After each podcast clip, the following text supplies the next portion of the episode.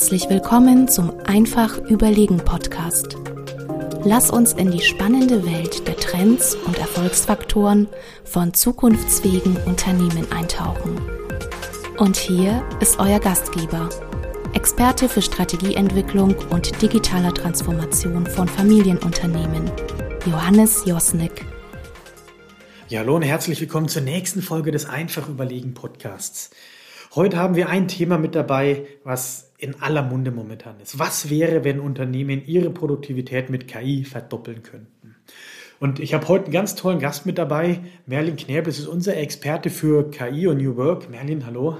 Hi Johannes, schön, dass ich wieder dabei sein darf. Ja, man sieht ja momentan äh, immer mehr Entwicklungen bei dem Thema KI. Man sieht, dass da richtig Tempo auch drauf ist. Ähm, und eigentlich bleibt ja kein Tag aus, wo nicht irgendwelche neuen Errungenschaften von KI gezeigt werden. Aber man merkt auch, wo noch die momentanen Grenzen sind.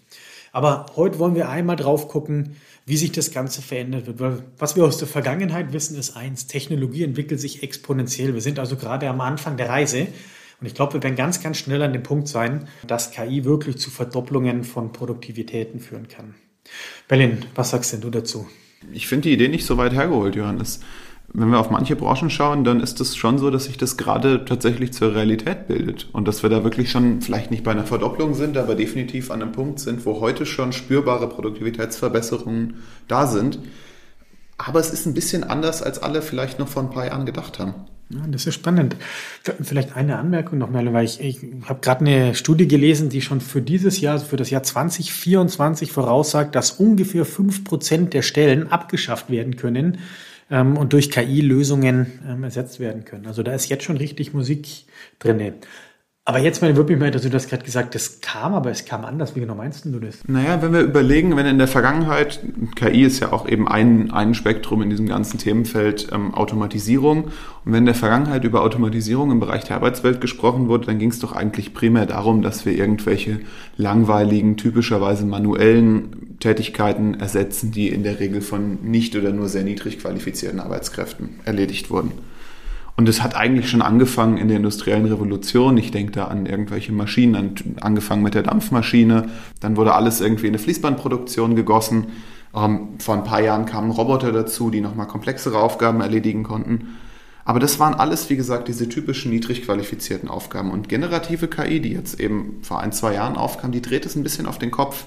Jetzt sind es auf einmal Übersetzer, Finanzanalysten, Copywriter, vielleicht auch Marketing-Experten oder Mitarbeiter im Kundendienst deren Jobs in Gefahr sind oder deren Jobs vielleicht auch einfach eine signifikante Veränderung erleben in ihrem täglichen Tun. Selbst Softwareentwickler müssen mittlerweile umdenken und verstärkt auf solche Lösungen setzen, damit sie weiter mit den Maßstäben der Produktivität mithalten können. Warum ist das so? Ich glaube, ein ganz einfacher Punkt, deren Arbeitswelt ist schon voll digitalisiert. Und gerade da steckt ja richtig Musik drin. Wenn man sich das mal überlegt, da braucht es eben nicht mehr diese Brücke vom digitalen in die analoge Welt, sondern da ist alles digital und da kann man eigentlich ohne teure Anlagen, ohne teure Roboter direkt loslegen. Also man kann morgen etwas ausrollen, man kann eigentlich, wie wir heute eine App auf dem Handy installieren, kann man morgen genau mit sowas anfangen. Und ich habe da ein schönes Beispiel, wir haben in einem Projekt mit ähm, einem IT-Haus zusammengearbeitet, die eben eine KI-Lösung dann für ein Unternehmen entwickelt haben. Und der sitzt dann da und sagt mir, naja, ich glaube, dass ich in zwei, drei Jahren arbeitslos bin. Und ich schaue dann sowieso, naja, schon heute werden 50 Prozent von ihren Codes nicht mehr von Programmierern geschrieben, sondern von KI-Lösungen. Also die nehmen nur noch die Lösungen. Und da sieht man, wie einfach das jetzt schon ist. Also da passiert ganz, ganz viel. Und da ist aber auch neben all den Gefahren, die KI mitbringt, die große Chance, weil KI wird plötzlich was leicht auszurollen ist, was leicht anzuwenden ist. Und man kann es also, ähm, wenn man ein entsprechendes Umdenken bei, äh, bei den Unternehmen ja schafft, kann man recht leicht mit KI-Lösungen direkt starten. Stimmt, voll und ganz. Weißt du, Steve Jobs hat mal, das ist jetzt auch schon 35 Jahre her, aber der hat mal gesagt, Computer sind wie Fahrräder fürs Gehirn. Das heißt, er meinte damit eigentlich, du kommst mit weniger Anstrengung schneller zu deinem Ziel. So ist es dem Fahrrad auch im Vergleich zum Laufen. Und wenn wir jetzt an KI denken, dann würde ich sagen, ist die richtig eingesetzt, fast schon wie ein Formel-1-Fahrzeug oder eine Rakete. Du kommst nochmal viel, viel schneller ans Ziel, musst aber vielleicht auch aufpassen, dass du nicht am Ziel vorbeischießt oder in die falsche Richtung startest, weil sonst hast du ein Problem. Aber, und das hast du eben schon gesagt, Der primäre Effekt davon ist eine ganz extreme Produktivitätssteigerung. Alles wird schneller und zwar nicht ein bisschen schneller, sondern wie du anfangs schon gesagt hast, exponentiell schneller. Ah ja, das ist ja schon, wenn man das mal weiterdenkt, das sind ja schon das, äh, dystopische Vorstellungen, die man da äh, mit, mit einhergehen lassen kann. Also wenn alles noch schneller wird und wir heute schon als Mensch sagen, ähm, es überfordert uns, dann ist es natürlich schon eine Sache, die nicht ganz so ohne ist. Und wir sehen dann eben schon, ähm, es ist halt doch irgendwie die nächste Revolution, die wir haben. Wenn man jetzt aber auch mal wiederum zurückschaut, also das war ja in der industriellen Revolution auch so ein Thema, am Ende des Tages sind trotzdem mehr Arbeitsplätze entstanden dadurch.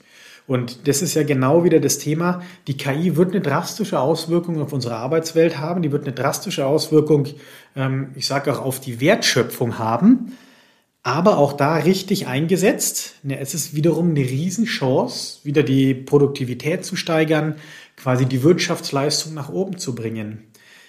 Aber es ist völlig verständlich, dass Leute wirklich Angst vor KI-Lösungen haben. Klar, ich bin da voll bei dir. Insgesamt würde ich sagen, trotzdem bin ich da sehr optimistisch, was die Zukunft angeht. Ich meine, man sieht auf der einen Seite diese düsteren, dystopischen Vorstellungen, ich glaube aber auch, wie in der Vergangenheit es schon so oft passiert ist, natürlich wird es passieren, dass einzelne Berufsfelder wegfallen oder eben im Umfang größtenteils reduziert werden. Das wird sich nicht verhindern lassen. Aber es ist auch so, dass an anderer Stelle neue Berufsfelder entstehen werden. Vielleicht solche, die KI trainieren oder kontrollieren, äh, prüfen, was dabei rausgekommen ist. Und es geht auch ohne spezielle KI-Expertise zu sein. Weil ganz oft geht es ja darum, dass ich in einem bestimmten Anwendungsgebiet Domänenexperte bin, damit ich einschätzen kann, wie vielleicht eine KI entschieden hat, damit ich der Trainingsdaten zur Verfügung stellen kann oder damit ich mir Gedanken drum machen kann, ob eine bestimmte Entscheidung so überhaupt nachvollziehbar und sinnvoll ist. Und ich glaube aber schon, was du eben meintest mit dem, mit dem Softwareentwickler, der meint, er wird da in Zukunft arbeitslos, das weiß ich gar nicht, ob das so stimmt. Was auf jeden Fall stimmt, ist, dass Menschen, die KI nutzen oder Unternehmen, die KI nutzen, die werden in jedem Fall Menschen, die keine KI nutzen, also Unternehmen, die keine KI nutzen, voll und ganz ersetzen. Das ist die Ersetzung, die auf jeden Fall stattfinden wird, dass man nämlich das Ganze als komplementäres System sehen muss. Ich glaube noch nicht dran, dass es so sein wird, dass du, dass du, wie im Fall von diesem Softwareentwickler, sagen wirst, okay, mittlerweile kann ich das zu 100% automatisieren. Aber ganz sicher wird der, der es tut, gegenüber seinen Wettbewerbern ganz extreme Vorteile haben, weil er eben viel schneller ist, weil er viel produktiver ist. Und das wird in Zukunft, so denke ich zumindest, der entscheidende Faktor sein. Ja, und da hast du schon eins angesprochen, dieses Thema Geschwindigkeit. Und ähm, das zeichnet sich ja schon auch in der Vergangenheit ab, wie das Thema Geschwindigkeit immer mehr zunimmt. Also wenn man so überlegt, Google Translate, Spotify, Instagram, ähm, die haben ja Jahre gebraucht, um irgendwie 100 Millionen Nutzer zu erreichen. TikTok hat es irgendwie schon in neun Monaten geschafft. Und ein ChatGPT hatte nach zwei Monaten über 100 Millionen Nutzer. Also da sieht man schon, die Geschwindigkeit nimmt ähm, unglaublich zu. Aber, und jetzt kommen wir so ein bisschen zu der Herausforderung wieder, naja, die Geschwindigkeit erleben wir ganz häufig noch nicht in Unternehmen. Stimmt. Jetzt ist auch unrealistisch zu glauben, je nach Ausgangsbasis, die man da hat, dass man das in zwei Monaten schafft, so wie ChatGPT da 100 Millionen Nutzer erreicht hat. Es ist aber schon so, dass ich mir überlegen muss, wo starte ich denn? Was für eine Ausgangsbasis habe ich? Wie gut ist mein bisheriger Arbeitsprozess digitalisiert? Wie offen sind meine Mitarbeiter für sowas? Wie ist meine Unternehmenskultur aufgestellt, dass ich überhaupt bereit bin, solche Lösungen auszurollen? Ich glaube aber auch, und wie gesagt, ein Zeithorizont von zwei Monaten ist nicht realistisch für den einen oder anderen, aber wenn ich abgehängt werden will, der sollte schon besser jetzt oder in sehr, sehr naher Zukunft damit starten. Und was wir ja gerade erleben, ist, dass ganz häufig Unternehmen noch über, ich sag mal, nicht generative ähm, KI-Lösungen denken, nachdenken, die jetzt einzuführen. Aber gerade erleben wir ja eine unglaubliche Entwicklung, was generative KI wie ChatGPT eben ähm, ist. Wie siehst du das? Hat denn das Thema nicht generative KI dann ausgedient oder sind da auch noch ganz große Chancen zu sehen? Nö, auf gar keinen Fall hat das ausgedient. Ähm, weiterhin ist es ja so, dass der Computer in ganz vielen Fällen und eben auch zum Beispiel mit nicht generativer KI viel besser ist als der Mensch. Der kann unglaublich gut große Datenmengen durchsuchen, Ähnlichkeiten vergleichen. Aber wenn wir an das Thema Bilderkennung denken, jeder kennt noch die, diese Captures, die man online eingibt, um zu verifizieren, dass man eben ein Mensch ist und nicht der Computer. Mittlerweile ist es so weit, dass automatisierte Bilderkennungssysteme diese Captures mit höherer Verlässlichkeit lösen als jeder Mensch. Das heißt, da sehen wir schon, dass es da Lösungen gibt, wo, der, wo die KI, ob sie generativ sein will oder nicht, vollkommen egal, viel, viel besser arbeitet, viel, viel genauer und viel, viel schneller natürlich auch als jeder Mensch das könnte. Das kleine Problem ist ein bisschen, dass da oft Sonderlösungen gefragt sind. Wenn ich jetzt als produzierendes Unternehmen eine KI haben will, die vielleicht Fehler in meiner Produktion erkennt und automatisch aussortiert, dann muss ich eine Sonderlösung bauen. Das Schöne an solchen Programmen wie ChatGPT ist ja, dass es sich meinen Eingaben anpasst. Das heißt, mit dem gleichen Modell kann ich in einem Moment irgendwie ein Gedicht über zwei Menschen, die hier stehen und einen Podcast halten, entwickeln und gleichzeitig kann ich aber auch vielleicht überlegen, wie der Zeitplan meines nächsten Beratungsprojekts besser aussehen sollte. Das heißt, das ist sehr, sehr flexibel einsetzbar. Ja, und damit hat es eben auch viele Chancen. Was wir aber gerade erleben, ist ja, dass trotzdem noch ganz, ganz viele Bedenken da sind. Ich jetzt gerade bei einem Kunden, da beginnt es ja schon allein bei der Sorge um die Daten. Der hat auch noch alle seine Daten auf seinem eigenen Server, weil er meint, es ist sicherer, als wenn er es irgendwo anders hat. Dann haben die keine Experten im Haus, haben Angst vor den Investitionen, haben auch überhaupt keine Idee, wie denn so der erste Schritt sein könnte. Aber was sagst du denn dazu? Wie würdest du da antworten? Wie bei so vielem, nicht gleich mit dem Kopf durch die Wand. Klein anfangen ist, glaube ich, der, der erste Schritt dahin. Das Schöne ist, wir sind jetzt an einem Moment angekommen, wo es schon echt gut nutzbare Produkte einfach von der Stange gibt. Da kann ich mir online irgendwas bestellen, was zusammenkaufen, was völlig ohne oder nur mit ganz, ganz überschaubarem ähm, ja, Customizing-Aufwand mir schon tatsächlich weiterhelfen kann. Und dann würde ich schauen, naja, wo kann ich denn tatsächlich tägliche Prozesse verbessern? Ich muss das ja nicht unternehmensweit ausrollen. Gerade wenn ich ein bisschen skeptisch aufgestellt bin, dann schaue ich vielleicht, gibt es irgendwo was, wo keine kritischen Daten betroffen sind, wo ich keine Neuentwicklung brauche, wo ich keine gigantischen Vorabinvestitionen reinstecken muss. Ich denke da zum Beispiel an das Schreiben von Dokumentationen, an das Zusammenfassen von Texten im Bereich Marketing.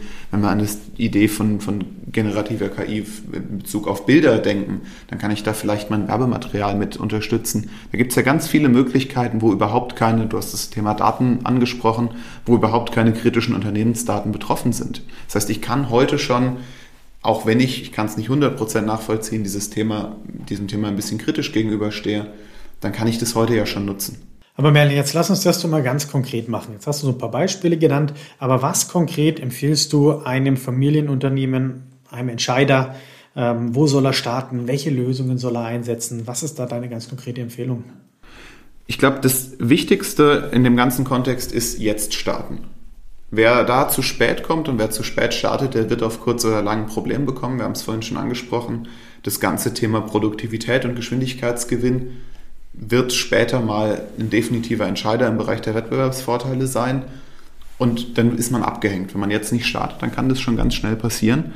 Ich glaube aber auch, ich kann das voll nachvollziehen, dass man da seine Sorgen nicht über Bord werfen sollte. Und deswegen würde ich es empfehlen, so wie ich es eben gesagt habe, mit einem Produkt von der Stange zu starten und das mal in einem nicht kritischen Bereich zu testen. Und das Entscheidende ist, glaube ich, dass ich mir Mitarbeiter suche und auch vielleicht einen Projektleiter suche in dem Bereich, der da tatsächlich offen für ist. Und Leute suche, die da Spaß dran haben, das mal einzusetzen und deren tägliche Arbeit damit besser wird. Weil ich glaube, was ganz wichtig ist, wir dürfen nicht vergessen, dass der ein oder andere Mitarbeiter das heute vielleicht auch schon nutzt, ohne dass das Unternehmen davon weiß. Sowas wie ChatGPT ist einfach über den Browser zugreifbar. Ich kann mich an meinem PC hinsetzen, kann die Seite aufmachen und kann im Zweifel unbewusst wichtige Unternehmensdaten preisgeben. Das heißt, ein Auseinandersetzen mit diesem Thema ist ganz wichtig. Und ich glaube, über zum Beispiel ein Verbieten oder ein Abkehren davon werden wir auf kurz oder lang nicht hinauskommen, sondern wir müssen uns aktiv mit dem Thema auseinandersetzen und sehen, wo können wir das zielgerichtet und im Interesse des Unternehmens einbringen, um eben die Produktivität zu steigern. Also auch da eigentlich ist es ganz einfach. Nimm das Thema ernst, fang an und taste dich einfach voran und lerne aus deinen Erfahrungen. Ja, lieber Zuhörer, jetzt würde mich tatsächlich mal interessieren, wie nutzt du schon KI bei dir im Unternehmen? Hast du da schon Tools im Einsatz? Schreib mir doch an josnik.weismann.de. Und für alle, die nochmal die wichtigsten Punkte der heutigen Folge nachlesen wollen, findet ihr eine kurze Präsentation unter www.einfachüberlegen.de. Ja, lieber Merlin, vielen Dank, dass du dabei warst. Danke dir, Johannes. Hat super viel Spaß gemacht, mich mit dir auszutauschen. Ja, lieber Zuhörer, ich freue mich auf dein Feedback und bis zum nächsten Mal.